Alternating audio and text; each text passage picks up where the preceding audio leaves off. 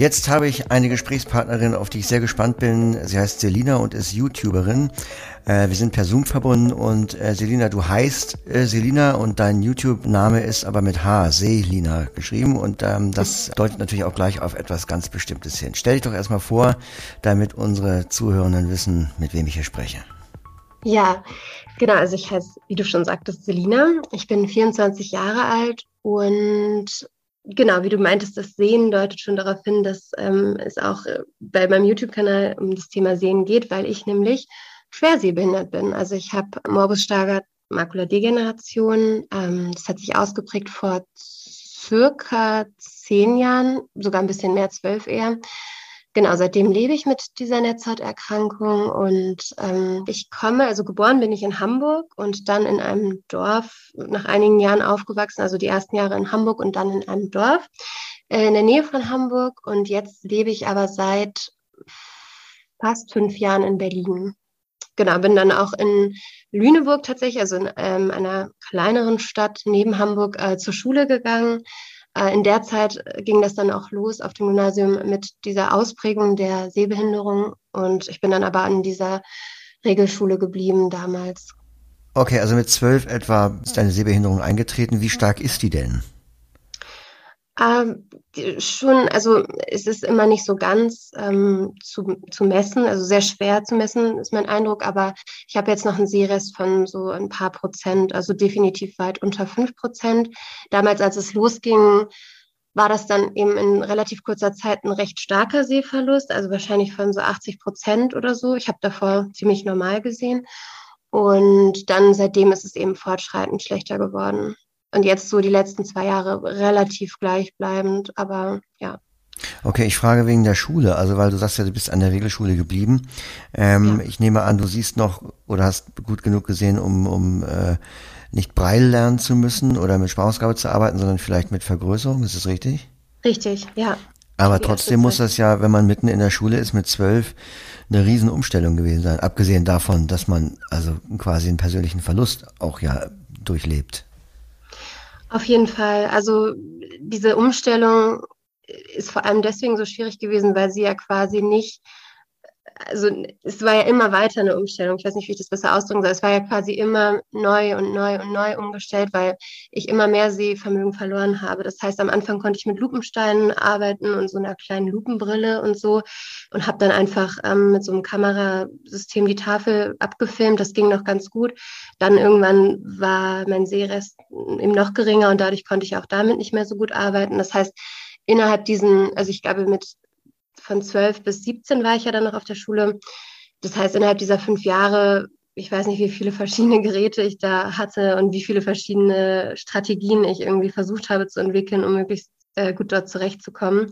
Also das war sehr, sehr ähm, schwierig eben aus diesem Grund des Fortschreitens der Krankheit, würde ich sagen, vor allem. Okay, auf das Thema Schule kommen wir, glaube ich, gleich nochmal zurück. Ähm, mhm. Aber jetzt erzähl doch nochmal, Du betreibst einen YouTube-Kanal seit wann und warum? Also äh, erst seit zwei Monaten. Ähm, ich lade da jeden Sonntag aber ein Video hoch. Also habe jetzt schon auf jeden Fall über zehn, ich glaube sogar so über, ich glaube 16 Videos oder so habe ich jetzt schon hochgeladen. Versuche das auch weiterhin regelmäßig zu machen. Ähm, warum? Also die Idee hatte ich schon vor einigen Jahren, ähm, weil ich eben selbst, als ich Teenager war und diese Krankheit bekommen habe, ähm, immer mal wieder auf YouTube unterwegs war und äh, mir sehr gerne andere Menschen, so anderen Menschen zugehört habe und es eben zu ähm, ja, Erfahrungen äh, bezüglich des Lebens mit Sehbehinderung nicht viel im deutschsprachigen Raum gab. Und ich, ja, keine so richtig, also es gab zu verschiedensten Themen, also eigentlich über fast alles gab es irgendwie YouTube-Videos und YouTuberInnen quasi, aber ja, dieser Bereich erschien mir irgendwie relativ ähm, unausgefüllt. Und jetzt mittlerweile, glaube ich, wird es auch so ein bisschen mehr. Mm, ich finde es einfach sehr, sehr schön, äh, weil ja das Leben mit Sehbehinderung natürlich sehr, sehr facettenreich ist. Es gibt da so viele Themen, ähm, über die ich tagtäglich halt nachdenke oder mit denen ich mich auch jeden Tag auseinandersetze. Und ich dachte halt, das könnte vielleicht äh, dem einen oder anderen halt helfen, wenn ich das eben auch teile. Und zusätzlich, also eben nicht nur für, für betroffene Menschen, sondern zusätzlich ist mein Eindruck im Laufe der letzten halt zehn Jahre oder so, dass sehr, sehr viele Menschen überhaupt gar keine Berührungspunkte mit ähm, Menschen mit Sehbehinderung haben und ganz, ganz wenig Erfahrungswissen herrscht so im Großteil der Gesellschaft und auch ganz viel stigmatisiert ist, wenn man zum Beispiel schwersehbehindert hört. Also ein Beispiel ist, dass ich mich mal für ein Praktikum beworben habe und dann eben auch meine schwere Sehbehinderung angegeben habe. Und später die Frau, bei der ich das Praktikum gemacht habe, ähm, hab, die gesagt hat, sie hatte total Angst, dass ich irgendwie von den Schülern, also ich habe an der Schule das Praktikum machen wollen, ganz doll gemobbt werde, weil sie hatte irgendwie so ein Bild von so einer äh, ganz eingeschränkten Frau mit Stock und unsicher und Brille und also sie hatte da so ein Bild direkt vor Augen und hat dann eben Angst gehabt, dass ich irgendwie, dass die, dass die Schüler dann eben mich quasi ähm, direkt als Opfer betrachten. Das ist natürlich jetzt auch sehr extrem, aber mein Eindruck war schon oftmals, dass Menschen sich irgendwie gar nichts darunter vorstellen können und ganz wenig, ähm, ja, ganz wenig Wissen da ist und eben dadurch auch teilweise eben Vorurteile oder auch oftmals etwas unangenehme Situationen. Und ich dachte halt, vielleicht für die, die das dann eben auch interessiert, ähm, kann ich da auch so ein bisschen, ja, Wissen äh, teilen, sensibilisieren, ja. Ja, stimmt. Also wenn man mal drüber nachdenkt, es gibt schon einige blinde YouTuberInnen, äh, Molly Burke natürlich, äh, Mr. Mhm. Blind Life ähm, und noch einige mehr. ähm, aber ja. so jemanden, der quasi die Sehbehinderung nochmal also extra hervorhebt. Und da gibt's ja auch Unterschiede in der persönlichen Erfahrung. Also nicht nur, dass man halt mhm. noch was sehen kann, sondern dass man zum Beispiel auch anders wahrgenommen wird, weil ja. die Leute die Sehbehinderung nicht einschätzen können und sowas. Ja. Ähm, jetzt gibt's ja da ganz interessante Themen. Ähm, also zum Beispiel geht es einmal um Dating.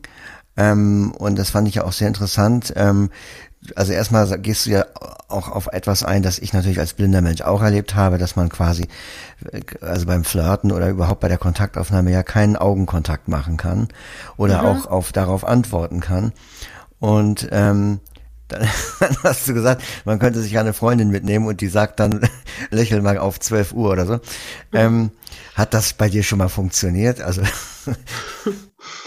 Tatsächlich schon. Also ich habe vor allem eine Freundin, es gibt auch unterschiedliche Freunde, aber eine Freundin, die ist sehr, sehr wachsam allgemein, die beobachtet ganz viel und die hat mir sehr häufig, wenn wir unterwegs waren, dann so mitgeteilt, in welche Richtung ich ungefähr lächeln könnte, ähm, wenn sie zum Beispiel diesen, diesen jeweiligen Mann in meinem Fall dann irgendwie als attraktiv oder so wahrgenommen hat und der dann in unsere Richtung und dann hat sie mir da schon manchmal so Anweisungen äh, gegeben und es hat dann auch funktioniert zum Teil. Also es ist ja wirklich so, dass sehr viele Menschen diesen Blickkontakt irgendwie brauchen oder zumindest das Gefühl haben, wenn man dann eben überhaupt nicht zurücklächelt, dass man automatisch kein Interesse hat als Beispiel. Ja.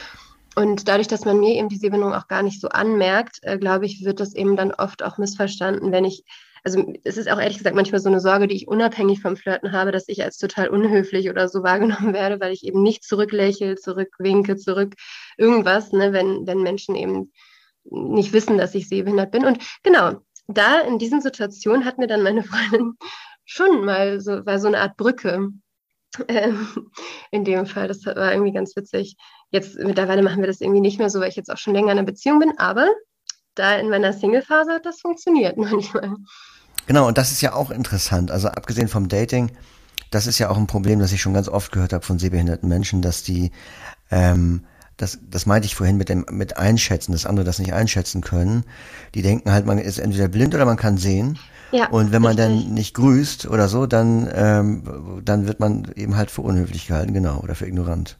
Ja, das ist auch das Ding, ne? Das ist irgendwie so ganz wenig dazwischen für Menschen, was ja auch wirklich der Fall ist. Es gibt ja auch nicht, ich weiß jetzt überhaupt keine Zahlen, aber es gibt, glaube ich, nicht viele schwer sehbehinderte Menschen, aber das ist ganz schwer greifbar für die meisten, würde ich sagen. Weil blind ist ja dann auch noch festmachbar oftmals, weil man das eben an dem Blindenstock oder vielleicht auch einfach nur an den Augen oder so. Das, ich kann das jetzt nicht so einschätzen, aber ich glaube, man sieht es dann eher ähm, als jetzt bei so bisschen versteckteren, unauffälligeren Sehbehinderungen, die aber trotzdem dann oftmals eben sehr schwerwiegend sind, aber halt nur nicht so gut erkennbar. ja. Genau. Ja, und dann, genau, und da kommen wir mal wieder zurück auf die, Schule, denn da gibt's ja auch einen Beitrag über äh, Inklusion oder beziehungsweise mhm. der Beitrag heißt gelungene Inklusion. ich weiß jetzt nicht genau den Wortlaut, meine Erfahrung in der Regelschule oder sowas.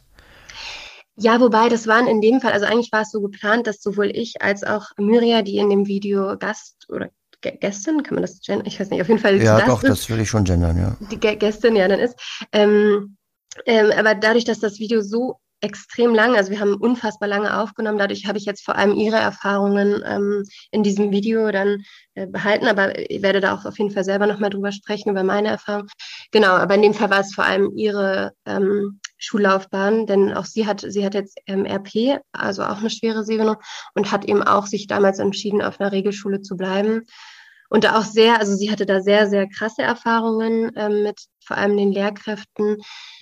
Ähm, aber auch ich hatte jetzt bez bezüglich dieser Frage gelungene Inklusion, kann auch ich da jetzt nicht mit einem klaren Ja sofort antworten, sage ich mal. Aber ich hatte jetzt nicht sowas wie zum Beispiel in ihrem Fall, was ich total oft aber schon gehört habe, weil meine Schwester ist auch schwer sehbehindert und ist ähm, ähm, an der Blister, also in Marburg. Und sie hat auch von einigen Freundinnen erzählt, dass es ähnlich war, dass nämlich Simulationsunterstellungen von Seiten der Lehrer quasi an Regelschulen war. Also dass dann auch oft unterstellt wurde, dass das gar nicht so schlimm ist. Und das ist zum Beispiel Teil dieses Videos, was da jetzt schon online ist. Das ist ja heftig. Ja, das fand ich auch ziemlich krass. Also das war bei Myria die Klassenlehrerin über einige Jahre hinweg, die das irgendwie nicht so wirklich glauben wollte, dass äh, Myria wirklich so schlecht sehen kann. Ja. Kommen wir doch nochmal kurz auf deine schulische Inklusion mhm. zurück, weil das hat, das fand ich eben ganz interessant. Also du sagst, ja, ich konnte dann mit Lupen arbeiten und konnte die Kamera noch abscannen und so. Ja. Ähm, aber trotzdem muss das ja auch auf das Lehrmaterial sich irgendwie ausgewirkt haben, beziehungsweise ja. gab es das in, in immer in Formen, die du dann auch äh, lesen konntest oder wie haben deine MitschülerInnen darauf reagiert? Sowas würde mich mal interessieren. Erstmal zu diesen, ähm, zum Beispiel zu den Lernmaterialien. Da muss ich sagen, das war wirklich ein bisschen eine Glückssache. Also das hing ja immer sehr von der jeweiligen Lehrerin oder dem, jeweiligen Lehrer ab. Ähm, das war auch mit so das Anstrengendste, dass man sehr von der Motivation und der Einstellung der, der Lehrenden quasi immer abhing. Das habe ich sehr so wahrgenommen, dadurch, dass es eben sehr, sehr unterschiedlich war. Ich hatte super engagierte Lehrer und Lehrerinnen und dann wiederum welche, die zum Beispiel nie groß kopiert haben, obwohl ich es immer wieder betont habe, dass das eben deutlich ähm, hilfreicher ist, vor allem in den ersten Jahren. Also dann irgendwann war auch das Großkopieren nicht mehr so so wichtig, dadurch, dass ich eh ja immer weniger gesehen habe und dann auch oft einfach nur noch zugehört habe.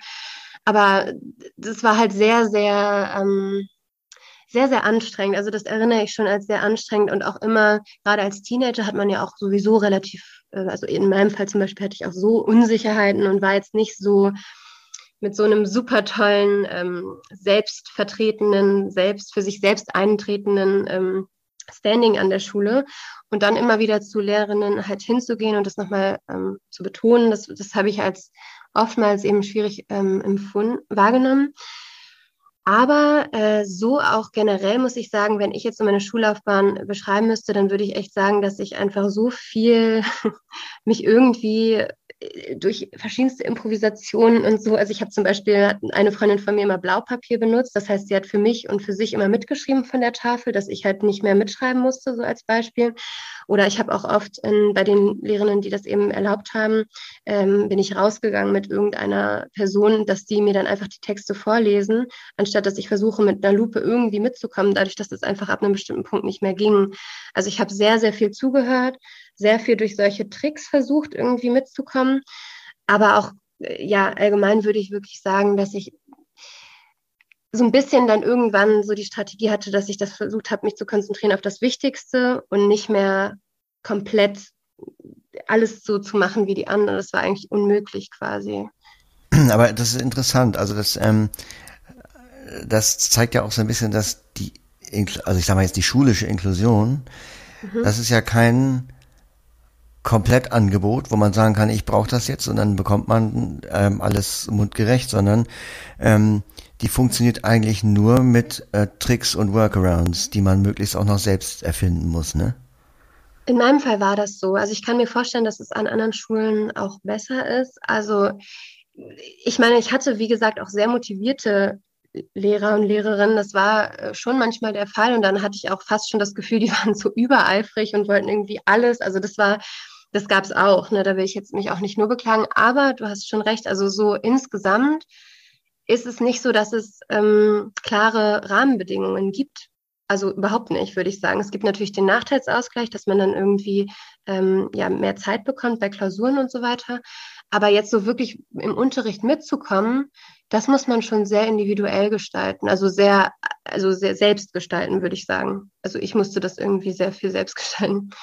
Ja. Okay, jetzt haben wir dich ja ein bisschen kennengelernt, jetzt haben wir über deinen Kanal gesprochen und hoffentlich den Leuten ein bisschen äh, diesen Kanal schmackhaft gemacht. Vielleicht kannst du zum Schluss nochmal ein bisschen verraten, was, was für Themen du so noch ähm, in der Pipeline hast.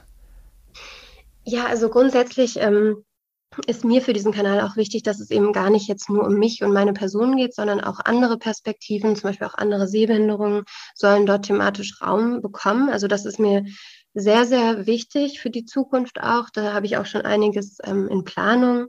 Ähm, ich habe einfach grundsätzlich das Bedürfnis, immer mehr ähm, ja, aufzuklären, zum einen diese Diversität zu repräsentieren auf diesem Kanal, aber ja, vor allem eigentlich so ganz viel zu besprechen, was so die eigenen Gedanken und Gefühle in dieser täglichen Auseinandersetzung mit so einer fortschreitenden Sehbehinderung betrifft. Also es werden viele Themen kommen rund um dieses ähm, alltägliche Zurechtfinden, Zurechtkommen, neue Gestaltungsmöglichkeiten, neue Strategien, aber auch eben einfach so Themen des Lebens. Ne? Also sowas wie jetzt zum Beispiel Partnerschaft mit einem sehenden Menschen. Das ähm, wurde ich jetzt auch schon öfter gefragt, ob ich dazu mal was ähm, erzählen kann und so. Also es gibt so ganz unterschiedliche Themen, die ich da jetzt noch geplant habe für die Zukunft. Genau. Okay, dann sag nochmal, also wir verlinken natürlich in den Show Notes ähm, auf diesen Kanal, aber sag nochmal, äh, wie man den findet, wenn man jetzt danach sucht. Ja, danke. Also Selina ist mein Name mit S und einfach nur das H zwischen dem E und L. S-E-H-L-I-N-A, genau. Und dann müsste der eigentlich direkt auftauchen. Ja, dann ähm, danken wir dir erstmal fürs Interview, Selina. Ich denke, es kann gut sein, dass wir uns in Zukunft nochmal hier im Podcast sprechen bei den Themen, die du angesprochen hast. Das sind ja auch Themen, die wir beim DBSV Jugendclub immer mal wieder auf dem Tisch haben und zu denen wir was machen. Ähm, Gerne. Und für jetzt ähm, wünschen wir erstmal, dass die Leute dich kräftig abonnieren. Vielen Dank.